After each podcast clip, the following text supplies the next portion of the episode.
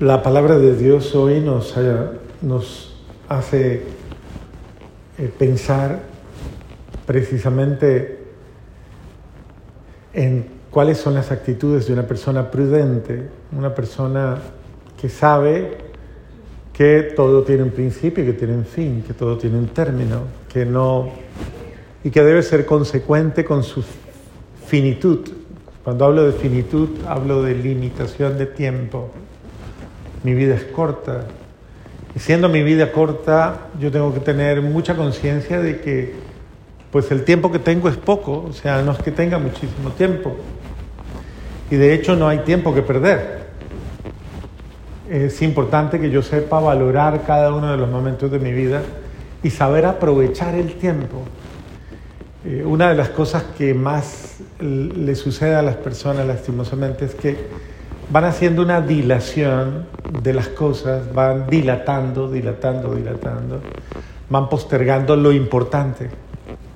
Y, muchas veces en esa eh, actitud un poco irresponsable, eh, las personas dejan que los problemas se agranden, que las situaciones se vuelvan más complejas, que las soluciones no sean tan eficaces, que las grietas se amplíen más, que las heridas sean peores heridas, que las carencias sean peores, que las consecuencias malas crezcan. Entonces ahí es donde uno tiene que procurar tratar de tener una actitud diferente, una actitud en la que yo sea verdaderamente responsable de mi tiempo y de las oportunidades que tengo.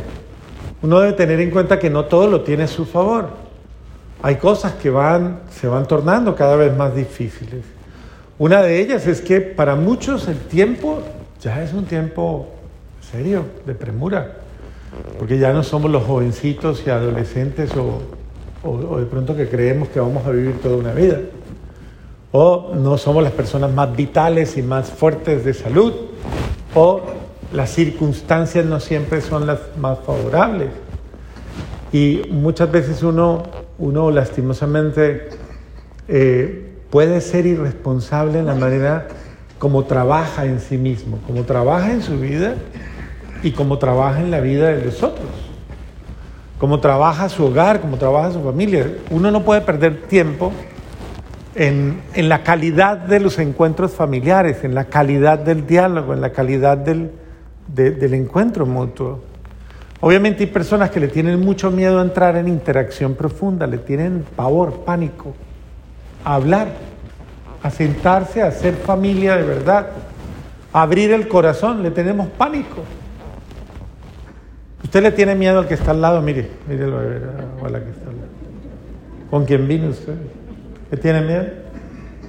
¿Le tiene miedo decirle la verdad, contarle sus cosas, abrirle su corazón? ¿A quién le abre su corazón usted? ¿A quién? A Dios. No, pues sí, a Dios se lo abrimos, claro que sí. ¿Y a quién más? ¿A nadie más? nuestro padre. ¿A sus papás? ¿Y a quién más? A su hermano. ¿A su marido no? Bueno. Bendito sea Dios, claro. Pero hay que aprender hay que aprender a aprovechar el tiempo y aprender a crecer, aprender a estar juntos, aprender a, querernos, aprender a amarnos, aprender a hablar las cosas a tiempo, a tiempo. ¿Usted ya le dijo a su papá lo que le tenía que decir? ¿No? ¿Cuándo se lo va a decir?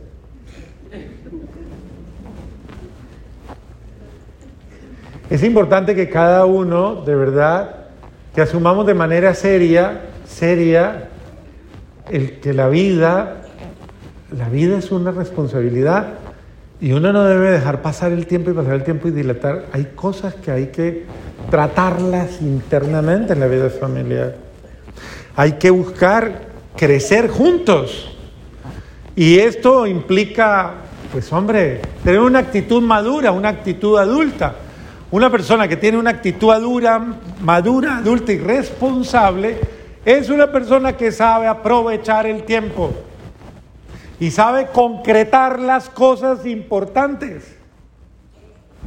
Hay gente que no, lo, no sabe, no sé por qué, y eso es falta de madurez, falta de decir detalles tan pequeños como este, necesito hablar con usted, necesito expresar, necesito decirle algo, necesito que me escuche, necesito que compartamos, necesito, tenemos necesidad de hablar, ¿no le parece? ¿Qué tal si charlamos un poquito más? ¿Cierto? ¿Qué tal si dejamos de ver el televisor tanto y el celular? Porque ciertamente hay personas en la vida familiar que hoy día han caído en ese fenómeno tan harto de vivir metidas en un dispositivo móvil, bien metidas en, un, en una tableta, o bien metidas en un celular, o bien metidos en el computador, o bien metidos en el televisor, pero ¿será una forma de evadir? Usted lo usa a veces para evadir. Es que eso es incómodo. Es supremamente incómodo. Que alguien esté interesado de, de, hablar conmigo y usted esté metido en un aparato. ¿Eso es cómodo? ¿Eso es agradable? Eso es falta de respeto. Eso es falta de... Y hay gente que lo hace en muchos lugares. Van a una comida, van a una reunión, y se mantienen pegados. Eso habla de usted muy mal. La gente no se lo dice porque pues es que usted ya está como grande para que se lo digan, ¿no? No. Eh. Pero quien queda muy mal es usted. Y en este sentido es importante que nosotros aprendamos a, hacerle tiempo a lo importante. Hoy es un día que está señalando el culmen de una de una realidad y está diciendo, cuando se acercan el cierre de momentos importantes, eh, hay pruebas. Por ejemplo, los que trabajan en la pareja. Cuando ustedes están más interesados en buscar el bien, más pruebas tienen. ¿O no? Piensen nada más en todos los problemas que tuvieron para poder venir tranquilos a este retiro. Piensen. ¿Cuántas cosas no pasaron? Que usted dijo, eh, pero... Porque son, son situaciones que, claro, las cosas importantes tienen más problemas que las cosas menos importantes. Usted dice, nos vamos a ir simplemente a pasear, a comer y no pasa nada, por ahí. Pero usted dice, vamos a sentarnos a tratar nuestra relación, vamos a hablar, vamos a compartir, vamos a hacer una terapia y ahí comienzan a pasar todas las cosas. ¿Por qué? A las cosas importantes siempre le ponen trabas y se las pone el demonio en las mismas circunstancias. Pero a ver, ¿cómo es de importante que, tanto ustedes como nosotros aprendamos que hoy la palabra de Dios nos está diciendo, eh, aproveche el tiempo, mire, aproveche las oportunidades y y trate de estar al día en lo suyo. ¿Usted cree que ya usted ha trabajado suficiente en su familia? ¿Usted ha trabajado ya en su familia suficiente? ¿Usted puede morir tranquila, tranquilo? ¿Sí o no? ¿Se puede morir tranquila o tranquilo o no? ¿Sí? El Señor sabe, ¿no? Que ya no hay deuda.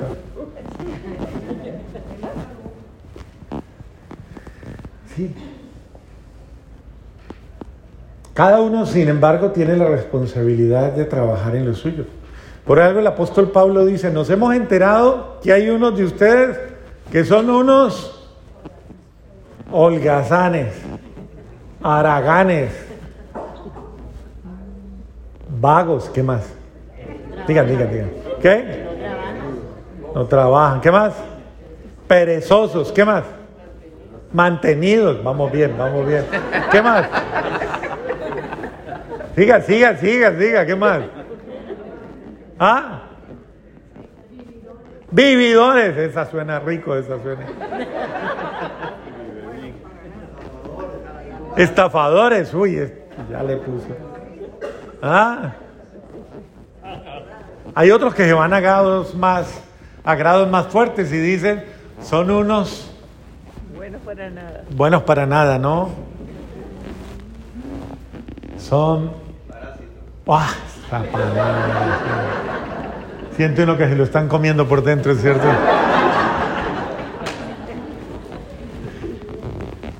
Bueno, el apóstol está diciendo, a ver, no, no puede existir eso, es, eso es el colmo. Ah, y aparte de todo, de que son tan, tan, tan, todo lo que acaban de decir ustedes, viven hablando mal de los demás. Viven es eso. así la lengua la tienen bien larga. No se vale. Eso sí son.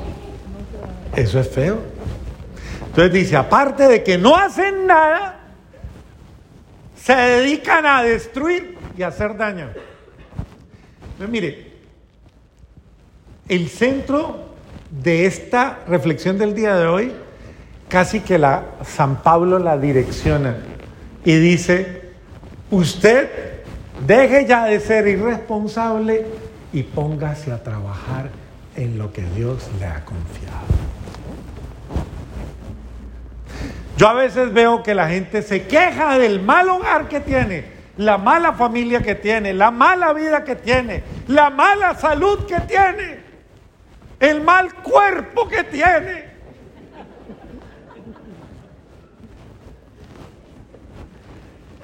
Y uno tiene que decirle con, oiga, con respeto, pero, a ver, ¿cuánto ha trabajado usted en eso? ¿Cuánto ha trabajado usted en su salud? ¿Cuánto ha trabajado su físico? ¿Cuánto ha trabajado su hogar? ¿Cuánto tiempo le ha dedicado? ¿Cuánto le ha invertido? ¿Cuánto de calidad? No de superficialidad, sino cuánto de calidad ha concretado usted. Verdaderamente lo ha puesto como proyecto de vida, proyecto de verdad de transformación. Es decir, usted ha sido una persona tan sensata, tan honesta, que ha dicho, ha dicho, yo no quiero vivir mediocremente. Pregúntale al de al lado, ¿usted le gusta ser mediocre? Pregúntele, pregúntele. ¿Le gusta ser mediocre? Dígale, pregúntele.